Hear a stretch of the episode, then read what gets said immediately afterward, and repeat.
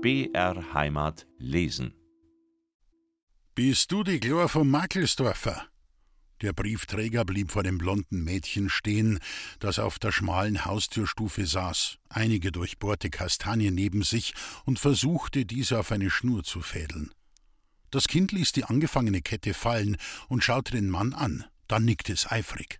Da schau ich aber einen Brief für dein Großvater, magst du ihm den bringen? Das Kind sprang auf, nahm den Brief und wollte damit in der Tür verschwinden, als ihm etwas einfiel. Es drehte sich schnell um, dass die blonden, dünnen Zöpfchen flogen. Dankeschön, rief es, drückte die Klinke nieder, stieß die Türe auf und war verschwunden. Der Briefträger sah ihr kopfschüttelnd nach. Von Hamburg, na ja, wird schon wieder was sein mit ihrer Mutter, die alten Leitkenner am Leittor. Abends, als die drei Kinder im Bett waren, zeigte die Großmutter dem Großvater den Brief ihrer Tochter, worin diese einen Besuch ankündigte. Was werden jetzt wieder sein mit ihr, so ohne Grund kind's doch nicht, meinte sie. Beiden, der Großmutter und dem Großvater, wollte so keine rechte Freude aufkommen über den Besuch ihrer Teres. Die vergangenen drei Jahre hatten sie ab und zu einen Brief erhalten, oft mit Geld darin und mit der immer gleichen nichtssagenden Nachricht Mir geht es gut. Genaueres erfuhren sie nicht nicht, ob es ihr in Hamburg gefiel, wie es ihr im Haushalt des Arztes erging, welches Leben sie dort oben führte, nichts. Von früher her waren sie es gewohnt, dass es nichts Gutes bedeutete, wenn die Teres aufkreuzte, und so sahen sie auch diesmal dem Besuch mit mehr Besorgnis als mit Freude entgegen. Mädi, jetzt komm mal her zu mir, sagte der Großvater andern Tags zu seiner Enkelin. Die Mutter hat geschrieben, dass sie uns besuchen möchte. Was sagst du jetzt dazu? Die kleine Mathild, ein apartes Kind mit blonden Haaren und großen graugrünen Augen, von ihren Großeltern und den Nachbarn zärtlich Mädi genannt, kam langsam zum Großvater, der auf dem durchgesessenen Kanapee Platz genommen hatte. Sie blieb vor ihm stehen und schaute ihn verwundert und ein wenig unsicher an. Mei Mutter, aber die ist doch da, die ist bloß geschwind zur Noderin lieber um Milli, die kimmt gleich wieder. Na, na, Mädi, du Botscherl, das ist nicht deine Mutter, das ist doch deine Großmutter. Das ist deine Mutter von deiner Mutter. Deine Mutter ist ja weit fort. Die hast du noch nie gesehen, die wohnt in Hamburg. Du hast mir doch gestern den Brief gebracht, den dir der Brieftrager gegeben hat, und da steht drinnen, dass die Mutter bald kommt. Die Mathild nickte nachdenklich. Ihr schwirrte der Kopf von Mutter, Großmutter, Hamburg, weit fort. Dann sprang sie auf den Großvater zu, kletterte auf seinen Schoß und umarmte ihn stürmisch. Aber du bist schon mein Großvater, gell? Und du gehst nie weit fort, du bleibst alleweil da, gell, Großvater? Ja, freilich, Mädi, ich wüsste ja gar nicht, wo ich hingehen konnte, ich bleib schon da. Durch diese tröstlichen Worte beruhigt, drückte sie noch einmal fest ihren Kopf an die Wange ihres geliebten Großvaters, ließ sich zu Boden rutschen und lief vors Haus. Ihre Freundinnen, die gleichaltrige Lenkerbeppi und die um drei Jahre ältere Noder-Clari, warteten schon auf sie. Sie wollten, angeführt von der Clari, in die Gärtnerei Kantschuster, die sich neben der Herberge, wo die drei Familien wohnten, über mehrere Tagwerke streckte. Die schlaue Clari hatte dort vor einigen Tagen eine lose Zaunlatte entdeckt. Und heute wollten sie unter dem großen Birnbaum, der hinter dem Gärtnerhaus stand, nach Mollerbuschbirnen suchen, die schon ab Ende August dort im hohen Gras lagen, freilich umschwirrt von Wespen, die ihren nackten Füßen gefährlich werden konnten. Mehr noch als die Wespen aber fürchteten sie die alte Kantschusterin, die wie ein Cerberus über ihr Gut wachte und der nichts entging. Auch wenn sie die angestoßenen und von den Wespen zerfressenen Birnen oder Äpfel nicht mehr in ihrem Laden verkaufen konnte, duldete sie es nicht, dass die herklaffene Bagage, die in den umliegenden Herbergen wohnte, sich an ihrem Besitz vergriff. Da warf sie das Fallobst schon lieber auf den riesigen Komposthaufen, wenn sie sich ab und zu die Mühe machte, die halbverdorbenen Früchte zu sammeln. Heute hatte die Klare ihre beiden Freundinnen angewiesen, sich nur auf Knien unter dem Baum zu bewegen, wenn sie die Birnen in ihre Schürzen sammelten. Und wirklich half das hohe Gras den kleinen Diebinnen, ihre Beute ungehindert nach Hause zu bringen. Der Großmutter war das alles zwar nicht recht, und sie schüttelte jedes Mal den Kopf, wenn die Mathilde eine Schürze voll Fallobst brachte, aber brauchen konnte sie die Äpfel, Birnen und Zwetschgen schon, und sie machte dann gleich ein Kompott daraus. Nichts hatte sich verändert. Der alte, windschiefe Holunder stand noch neben dem Eingang zu dem großen Herbergshaus, in dem ihre Eltern eine ebenerdige Wohnung innehatten. Auf dem Nachbargrundstück der Gärtnerei saß die alte Kantschusterin dicht hinter der Fensterscheibe ihres kleinen Kramladens, den sie zum Gemüseanbau noch betrieb, und beobachtete das Geschehen auf der kleinen Vorstadtstraße. Die Kinder liefen alle barfuß und spielten im Staub der Gasse. Die Glocke vom hohen Turm der Giesinger Kirche, es schlug gerade zehn Uhr, tönte noch genauso wie vor drei Jahren. Alles war gleich geblieben. Ein kleines Gefühl der Wehmut, der Vertrautheit, des Daheimseins keimte in ihr auf, ein Ahnen, dass es gut wäre, hier bleiben zu können, hier zu leben, in Enge und Bescheidenheit, aber doch mit der tröstlichen Gewissheit, dazu zu gehören, geliebt zu werden. Nicht, weil sie eine begehrte Kokotte gewesen war, nein, einfach weil sie die Teres war, die Markelsdorfer Teres, eine Vorstadtschönheit, die mehr sein wollte, als es ihr von Geburt und Herkunft beschieden war. Ach, was dumme Sentimentalitäten. Die hochgewachsene, schlanke Dame, elegant gekleidet mit einem kleinen Schleier am Hut, setzte ihre Reisetasche ab. Sie wollte schon mit dem Knöchel ihrer rechten Hand, die im feinen Lederhandschuh stak, an die Haustüre klopfen, als sie den Klingelzug bemerkte, der neben der Eingangstür angebracht war. Aha, also doch was Neues. Wird wegen dem Vater sein, der hatte ja schon immer schlecht gehört, und jetzt ist es halt schlimmer geworden. Sie zog die Klingel und ein weithin hörbares Scheppern ließ sie erschrocken zurückfahren. Die Tür wurde sofort geöffnet, und sie sah sich ihrer Mutter und einem etwa dreijährigen Mädchen gegenüber. Dieses Kind musste ja wohl die Mathild sein, ihre Tochter. Die Teres und die Großmutter setzten gleichzeitig zum Reden an. Ja, da bin ich also, ja, Teres, dass du noch da bist. Wir haben ja schon auf die gewartet. Komm nur gleich rein. Die Teres trat über die Schwelle und blieb stehen. Sie sah sich in dem niedrigen Raum um, der zur Straßenseite hin von zwei kleinen, mit verwaschenen Mullvorhängen geschmückten Fenstern erhellt wurde. An der Stirnseite befand sich in der linken Ecke der große Herd mit dem Backrohr und dem oben eingelassenen Wasserschiff, dem Grandel, das mit einem Messingdeckel verschlossen wurde. Dieser, das umlaufende Messingband und die Messingknöpfe waren ganz blank geputzt. Sie erinnerte sich, wie ihre Mutter sie geschimpft hatte, wenn es ihr nicht gelang, mit Sidol und Zeitungspapier das Metall so hell zu polieren, dass einem fast die Augen wehtaten, wenn man es anschaute. Neben dem Herd, ebenfalls an der Längsseite, stand das Küchenbuffet. Vor das Fenster war das Kanapee gerückt, der fichtene Küchentisch davor. Heute lag eine Tischdecke darauf. Den Fenstern gegenüber führte eine meist nur angelehnte Türe in die Schlafkammer der Großeltern. An dieser Wand hing der Stolz des Großvaters, der Regulator, eine Uhr, welche die halben und ganzen Stunden mit einem schönen, vollen Klang schlug und deren Perpendikel die Zeit in kleinste Abschnitte zerhackte. Das Holzgehäuse in einem dunklen Nussbaumton war mit gedrechselten Säulchen, Türmchen und Zapfen verziert und hatte oben als Abschluss einen Giebel mit einer Muschel. Nur der Großvater durfte die Glastüre öffnen und die Uhr aufziehen. Es wäre keinem eingefallen, dieses Gebot zu missachten.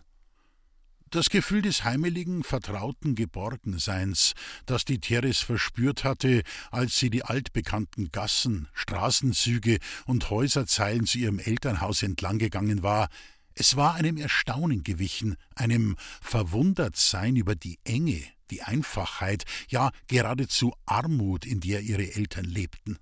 Nein, nie würde sie wieder hierher zurückkehren können, sie konnte einfach nicht jeden Morgen Wasser aus dem Brunnen vor dem Haus holen, den Ofen anschüren, das Waschwasser wärmen, sich vor dem handgroßen Spiegel, der neben der Türe hing, frisieren. Sie konnte und wollte es nicht. Die Reisetasche, die sie beim Scheppern der Glocke wieder aufgenommen hatte, noch in der Hand, stand sie nachdenklich, aber auch ein wenig verlegen da. Ja, da bin ich also, wiederholte sie und machte einen Schritt auf ihre Mutter zu. Jetzt stell mal die Taschen ab, du wirst doch eine Zeit lang da bleiben. Ich hab da die obere Kammer gekriegt. Die Burm schlafen derweil unten in der Kich. Ja, ich weiß nicht recht. Lang kann ich ja nicht bleiben. Bis morgen halt. Setz dich doch hin, Teres. Wärst ja auch mir Zeit von der langen Rohrs. Wie lang fahrt man denn da von Hamburg her? Ich bin gestern Abend schon kommen. Ich hab bei einer Freundin über Nacht. Ich wollt euch so spät nimmer stören. Ah, was? Hättest schon kummer dürfen. Wir haben eh die ganze Zeit gewartet, gell, Medi? Du hast ja alle fünf Minuten gefragt, wann du jetzt endlich deine Mutter singen darfst. Mit diesen Worten fasste sie das Kind, das mit großen Augen auf die fremde Frau geschaut hatte, bei der Hand und schob es zur Mutter hin. Jetzt sag einmal schäkeres Gut zu deiner Mutter, Medi. Die kleine Mathild brachte keinen Ton heraus. Den Zeigefinger im Mund stand sie da und schaute und schaute. Diese Frau war ganz anders als die Großmutter oder die Mütter ihrer Freundinnen, ganz, ganz anders. Schon wie sie angezogen war. Sie hatte einen kleinen Hut auf, fast nur eine Kappe, nicht so ein Riesending wie die Frau Kantschuster gegenüber, wenn sie am Sonntag in die Kirche ging. An dem Hut war ein Gitter aus Stoff, das über ihre Augen ging und die Mädi ganz schwindlig machte, wenn sie der Mutter ins Gesicht schaute. Am besten gefielen ihr aber die Federn, die auf dem Hut wippten und zitterten. Zu gerne hätte sie die mal angefasst und gefühlt, wie weich und zart die waren. Ja, was ist dem, Mathild? Was schaust mich denn so an? Gefall ich dir? Mit einem etwas spöttischen Lächeln beugte sich die Teres zu ihrer Tochter und nahm sie mit drei Fingern am Kinn, wobei sie den Kopf des Kindes etwas anhob. Das Kind fühlte den festen Griff der behandschuhten Hand am Kinn, sah, wie das Gesicht der Mutter näher kam, so nah, dass sie hinter dem Gitter die Augen erkennen konnte, roch, dass die Mutter duftete wie die Levkojenbeete im Sommergarten der Kantschusterin und fing zu weinen an. Die Teres ließ das Kinn los, lachte und wandte sich an die Großmutter. Wie alt ist sie jetzt? Soviel ich weiß, dreieinhalb. Und kann noch nicht reden. Die Großmutter hatte diese kleine Szene stirnrunzelnd verfolgt und kam nun ihrer Enkelin zu Hilfe. Ja, mei, Teres, was hast denn du denkt? Das Kind kennt die doch überhaupt nicht. Die kann freilich reden, die verzeiht dem Großvater und mir die schönsten Geschichten. Aber im Moment ist halt ganz durcheinander, das musst du schon verstehen. Mit diesen Worten nahm sie das Kind in die Arme, setzte sich auf das Kanapee und wiegte es ein wenig hin und her. Währenddessen musterte sie ihre Tochter. Ja, das musste man ihr lassen, sie war eine blendende Erscheinung. Groß, gärtenschlank, was durch die der Großmutter und überhaupt hier in Giesing noch völlig unbekannte modische Kleidung unterstrichen wurde. Über einem dunkelbraunen engen Rock, der gerade die feinen rehbraunen Knopfstiefel sehen ließ, trug sie ein tunikaartiges Oberteil in der gleichen Farbe, welches die Hüften bedeckte und in der Taille von einem breiten Samtgürtel zusammengehalten wurde. Dieser, ferner der kleine Stehkragen und die Aufschläge der dreiviertel langen, schmalen Ärmel waren mit einem Rankenmuster in gelber Posamentenstickerei geschmückt. Die Jacke aus hellbraunem Samt zog sie gerade aus und setzte den kleinen Hut ab, der ihr überreiches, hochgestecktes Haar bedeckt hatte. Sie streifte die Handschuhe ab, strich sie glatt und legte sie auf den Tisch. Dann zog sie einen Stuhl heran und wollte sich gerade setzen, als die Türe aufging und die Nachbarin, die etwa vierzigjährige Frau Noder, hereinschaute. Diese blieb überrascht unter der Türe stehen. Margaret, entschuldigst schon, du hast ja grad einen Besuch. Ich komm nachher wieder. Ich wollt mir bloß ein Salatöl leihen. Mit diesen Worten wandte sie sich um, wurde aber von der Großmutter zurückgehalten. Lise, kannst ruhig reinkommen, das ist doch bloß die Teres. Kennst das nimmer? Grad vor einer Viertelstunde ist Kummer. Aus Hamburg. Die Noderin trat näher. Ja, freilich, jetzt sieh ich schon, dass das die Teres ist. Ich hätt's aber nimmer kennt, wenn ich's auf der Straße gesehen hätt. Aber jetzt, wo's das sagst? Sie gab der Teres die Hand und setzte sich dann neben die Großmutter auf das Kanapee. Die drei Erwachsenen waren etwas verlegen. Die Großmutter und die Teres, da sie die Neugier der Noderin kannten und sie durchschaut hatten, die Noderin selbst, weil ihr keine bessere Ausrede als das mit dem Salatöl eingefallen war. Sie hatte die fremde Dame schon vom Fenster ihres Dachstübchens, in dem sie ihre Nähmaschine stehen hatte, gesehen, aber einen Reim konnte sie sich auf so einen eleganten Besuch am frühen Vormittag nicht machen. So hatte sie die Arbeit an den Lederhandschuhen, an denen sie seit dem frühen Morgen nähte, unterbrochen. Nachdem sie die Schürze glatt gestrichen und mit der Hand über den Scheitel ihrer dünnen Haare gestrichen hatte, war sie eilig die steile Stiege heruntergetappt und bei ihrer Freundin und Nachbarin aufgetaucht. Die Teres begann das Gespräch. Noderin, wie geht's denn dir? Arbeitst noch für die Handschuhfabrik und hast du deine Ziegen noch? Ja, freilich hab ich die Garsten noch. Wir brauchen doch die Milli und was übrig bleibt, verkaufe ich an die Leute in der Stadt. Ja, und Handschuhe nähen, tue ich auch immer noch. Grad gestern hab ich ein Backel zuschnittig abgeholt und die müssen übermorgen fertig sein. Ja, und deinem Mann, Noderin, wie geht's denn dem? Schlecht, Herr, ist ganz schlecht. Der kommt kaum mehr vom Bett auf der wird's nimmer lang machen. Die Schwinden is halt a ganz a verreckte Krankheit. Da kannst ja nix machen. Die Teres war bei diesen Worten merklich zusammengefahren und hatte Mühe, ihre Tränen zurückzuhalten. Als sie sich wieder gefasst hatte, sagte sie nur leise Ja, die Schwindsucht, das ist eine teuflische Krankheit, da ist kein Mensch sicher. Nachdem sich die Notrin wieder verabschiedet hatte und Mutter und Tochter ungestört miteinander reden konnten, erzählte die Teres vom Grund ihres Kommens. Der Arzt aus Hamburg, bei dem sie seit drei Jahren als Hausdame und Gesellschafterin arbeitete, war an Tuberkulose erkrankt. Er wollte in ein Sanatorium in der Schweiz fahren und hatte sie gebeten, ihn dorthin zu begleiten. Gestern hatten sie in München Zwischenstation gemacht. Morgen Mittag ginge es weiter, und so lange könne sie hier bei ihren Eltern und den Kindern bleiben. Die kleine Mathild hatte nur eines verstanden, die schöne fremde Frau, die so gut roch, blieb da. Sie wusste nicht so recht, ob sie sich freuen sollte. Die Frau hatte sie ja eigentlich nicht liebevoll angefasst, so wie sie es von den Großeltern gewohnt war. Sie hatte sogar ein wenig Angst vor ihr. Aber die Großmutter hatte ihr gesagt, dass sie sich auf die Mutter freuen solle.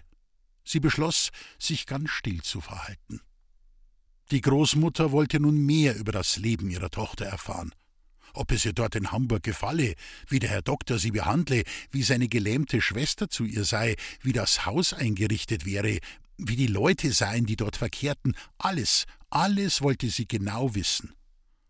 Wenn nun die Großmutter auf eine ausführliche, farbige und interessante Schilderung der Lebensverhältnisse ihrer Tochter gehofft hatte, so wurde sie enttäuscht. So wie die Therese früher kaum etwas von ihrem Leben preisgegeben hatte, so ließ sie auch jetzt ihrer Mutter nur ein paar dürre Informationen zukommen. Weiß, Mutter, ich kann nicht klagen, mir geht's eigentlich recht gut. Der Karl, ich mein der Doktor, ist ein guter, großzügiger Mensch und Arbeit habe ich nicht viel. Wir haben ein Dienstmädchen und eine Köchin, ich muss nur einkaufen und schauen, dass alles in Ordnung ist. Manchmal habe ich auch in der Praxis mitgeholfen. Aber seit der Karl krank ist, arbeitet er ja nicht mehr. Das Haus ist groß, eigentlich schon eine Villa und schön eingerichtet. Ja, und seine Schwester, was soll ich da sagen? Sie ist halt eine verbitterte alte Jungfer, die jeden schikanieren möchte. Man kann ihr nichts recht machen. Ich verstehe ja, dass ein Leben im Rollstuhl nicht angenehm ist, aber die anderen können doch nichts dafür, dass sie als junges Mädchen den schweren Reitunfall gehabt hat und seitdem gelähmt ist. Ich komm schon einigermaßen mit dir aus. Ich gehe halt, so gut es geht, aus dem Weg. Die Großmutter hatte während der Erzählung die Hand der Teres gefasst und drückte sie nun. Bin ich froh, dass du jetzt doch noch deinen Platz gefunden hast und dazu noch so einen guten. Da werde ich gleich morgen in der Maria Hilfkirche eine Kerzen noch zünden, als Dank. Die Teres meinte dazu nur, zünd lieber eine an, dass der Doktor wieder gesund wird, stand darauf, nahm ihre Tasche und sagte, ich geh jetzt mal nauf und pack ein bissel aus. Ja, geh nur, ich freu mich, dass du wenigstens eine Nacht da bleiben kannst. Und die Mathild wird sie dann schon nur an die gewöhnen, gell, Medi? Als die Teres draußen war, fiel es der Großmutter ein, dass sich ihre Tochter gar nicht nach den beiden Buben, dem Karl und dem Sepp, erkundigt hatte. Die beiden mussten ja bald aus der Schule kommen. Sie sprang auf. Um Himmels Willen, jetzt hätte ich beinahe das Kocher vergessen, vor lauter Tischgerieren. Da darf ich mich aber jetzt schicken. Es dauerte nicht lange, dann kam die Teres wieder herunter. In der einen Hand hielt sie eine wunderschöne Porzellanpuppe mit blonden Haaren, in der anderen einen Packen dunkelblauer Kleidungsstücke. Sie legte alles auf den Tisch. Schau, Mathild, was ich dir mitgebracht habe. Mit diesen Worten hob sie die Puppe hoch und reichte sie ihrer Tochter. Die Mathild hatte nur einmal in ihrem Leben eine richtige Puppe gesehen, im Schaufenster einer Spielwarenhandlung. Lange war sie dort an der Hand des Großvaters gestanden und hatte sich nicht satt sehen können an dem hübschen, pausbäckigen Gesichtchen mit den hellbraunen Glasaugen, der mit einer großen Atlasschleife geschmückten Lockenfrisur, dem Samtkleid, den wie zum Gruß erhobenen Händen, den Lederstiefelchen an den kleinen Füßen. Und nun sollte sie selbst sein Himmelsgeschöpf haben? Hatte sie auch richtig verstanden? Ich dir mitgebracht habe? Vorsichtig nahm sie die Puppe mit beiden Händen und hielt sie vor sich hin. Diese ihre Puppe war noch viel schöner als die im Schaufenster. Die Tiere stand lächelnd vor ihr. Jetzt, wo die Kleine sich freute und nicht mehr so verstockt und eingeschüchtert wirkte, war sie doch ein hübsches Kind, blond wie ihr Vater. Sie hatte auch seine graugrünen Augen und die betonten Wangenknochen. Ein ganz leises Dankeschön, liebe Mutter, holte sie zu ihrer Tochter zurück. Die Kleine strahlte sie an. Jetzt glaubte die Mathild zu wissen, dass eine Mutter doch was Gutes war und dass sie sich nicht mehr vor ihr fürchten musste. Sie setzte sich neben ihre Mutter auf das Kanapee und, die Puppe im Arm, lächelte abwechselnd diese und dann wieder ihre Mutter an. Kurz nachdem das Mittagsläuten vom Kirchturm ertönt war, kamen der Karl und der Sepp von der Schule heim. Sie hatten inzwischen schon wieder vergessen, dass heute ihre Mutter zu Besuch kommen sollte und hatten ihren Nachhauseweg wie üblich etwas ausgedehnt. Ihre Hosen, die weit oberhalb des Knöchels endeten, waren am Saum nass.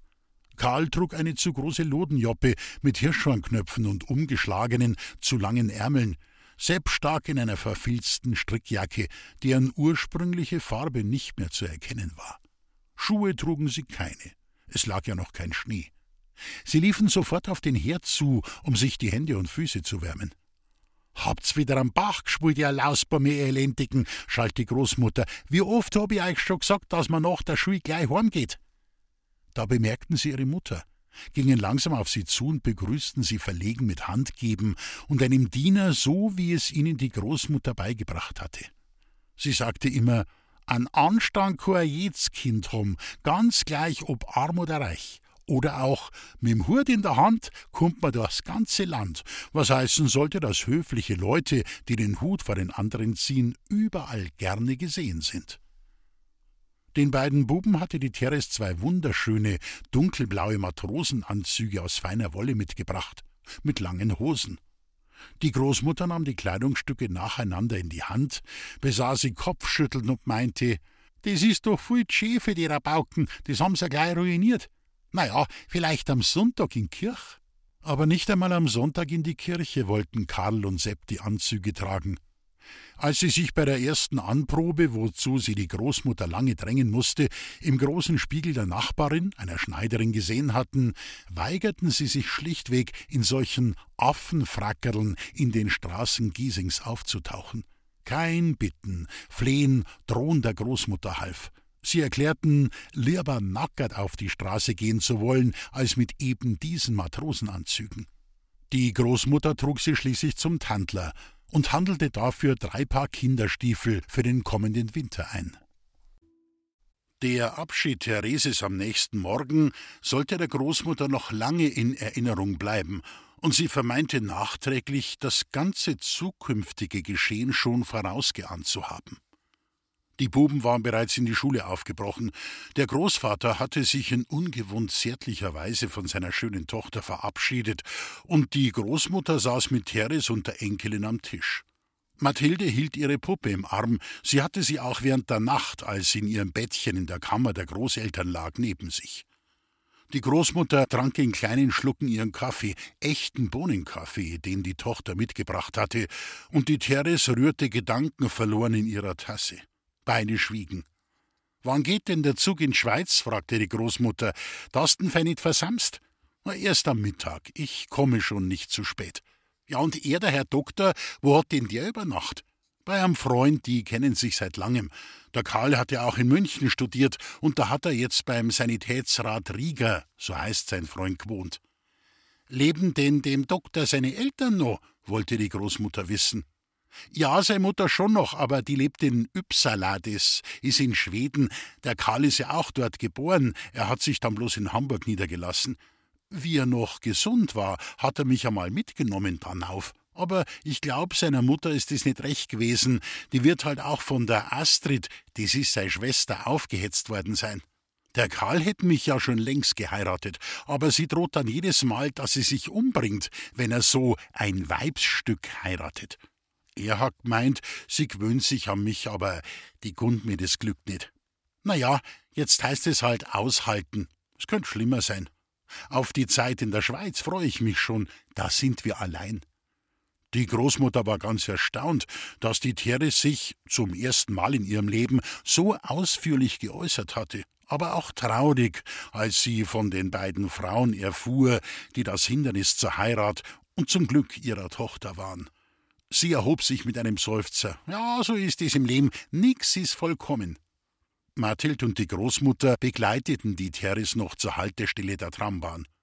Sie hatten noch ein paar Minuten Zeit, aber keine wusste so recht, was man noch sagen könnte.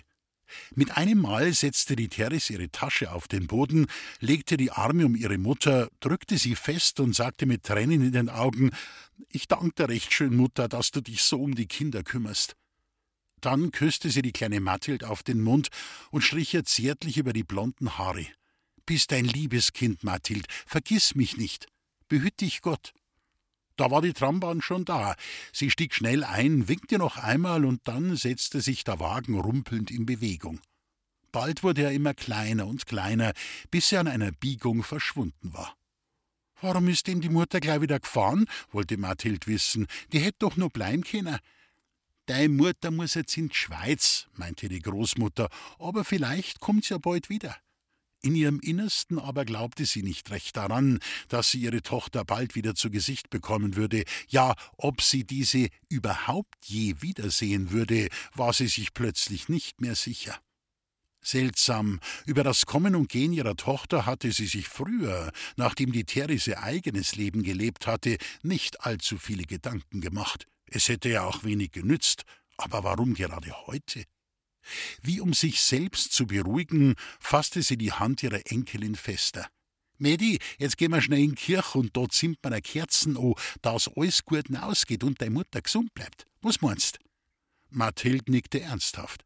Sie verstand zwar nicht, was eine Kerze mit ihrer Mutter zu tun hatte, aber die Großmutter hatte sicher recht, und so kniete sie neben der alten Frau und sagte leise ihr kleines Kindergebet her sah auf die flackernde Kerze und dachte an ihre Mutter und die schöne Puppe zu Hause. Der Herbst ging, der erste Schnee fiel und die Kinder bekamen ihre Stiefel. Die von der Medi waren viel zu groß, aber man wusste sich zu behelfen. Die Stiefel wurden mit Sohlen, für welche die Großmutter viele Lagen Zeitungspapier zugeschnitten hatte, ausgelegt, und als das noch nicht reichte, wickelte man der Mathild noch ein paar Wolllappen um die kleinen Füße. Als sie die Stiefel das erste Mal anziehen sollte, weigerte sie sich.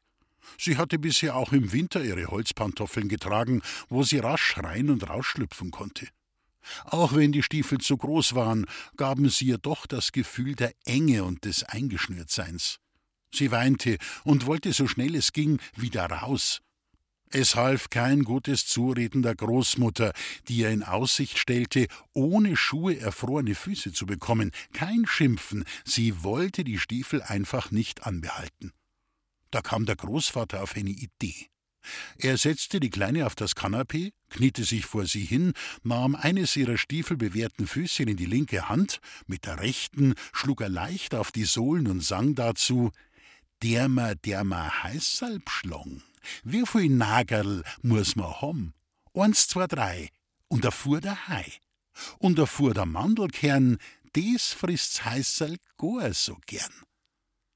Das gefiel der Medi, und als ihr der Großvater versicherte, sie wäre sein kleines Pferdchen, war sie gewonnen und galoppierte mit ihren Stiefeln so lange in der Küche herum, bis es der Großmutter zu viel wurde und sie der Mädi ihre Puppe hinhielt und ihr sagte, sie solle sich doch wieder um diese kümmern. Die Stiefel zog die Mädi von da an gerne an. Zu Weihnachten bekam sie dann noch zwei Paar warme, von der Großmutter selbst gestrickte lange Strümpfe aus dicker grauer Wolle geschenkt. Diese wärmten zwar, aber es gab jeden Morgen Tränen, wenn Mädi sie anziehen sollte, denn sie kratzten fürchterlich. Dagegen wusste aber selbst der Großvater keinen Rat. Karl und Sepp hatte das Christkindl einen Schlitten gebracht, der, sobald eine dünne Schicht Schnee lag auf den Hängen vor dem Haus, unermüdlich zum Einsatz kam. So lange, bis sie mit roten Backen und blau gefrorenen Händen wieder zum Ofen der Großmutter drängten. Die hatte da meist schon einen Tee aus Himbeerblättern gebrüht, die sie im Sommer gesammelt und getrocknet hatte. Manchmal, selten genug, fand sich auch noch ein Scherzel vom Brot, das von dem Buben über dem offenen Ofenloch geröstet und von der Großmutter mit einer Messerspitze Kunsthonig beschmiert wurde. Das waren aber dann schon Festtage.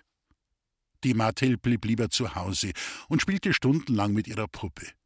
Sie drehte den kleinen Holzschemel, den die Großmutter zum Füße draufstellen hatte, um. Das war das Bett des auf den Namen Annerl getauften Lieblings. Zugedeckt wurde das Annerl mit der zusammengefalteten Schürze oder mit einem Geschirrtuch. Medi bettelte die Großmutter so lange, bis sie diese aus einem Stoffrest einen Umhang mit Kapuze nähte. Dieses Kleidungsstück aus grauem Flanell passte zwar nicht besonders zum sonstigen, eleganten Erscheinungsbild der Puppe, aber sie brauchte wenigstens nicht mehr zu frieren, wenn die Mädi mit ihr im Arm kurz vors Haus ging, um ihr den Schnee zu zeigen. Weiter durfte sie nicht. Die Großmutter hatte ihr nämlich verboten, mit der wertvollen Puppe anderswo als im Haus zu spielen. Die Freundinnen, denen die Mädi ihre Puppe natürlich sofort hatte zeigen wollen, mussten zu ihr kommen und dort die Annerl bewundern. Da aber die Mathild, so freigebig sie sonst war, niemanden an die Annerl ließ, verloren die Clari und die Peppi rasch das Interesse und spielten lieber daheim mit ihren alten Puppen aus Stoff. Manchmal genügte den Kindern auch ein Holzscheit, das eingewickelt wurde, oder ein großes Taschentuch, das mit einer Schnur so abgebunden wurde, dass es aussah wie Kopf und Körper einer Puppe. Als Füllung diente Sägemehl oder die wohligen Samenflocken der Pappeln, die im Sommer den Boden bedeckten und dann von den Mädchen in ihren Schürzen gesammelt wurden.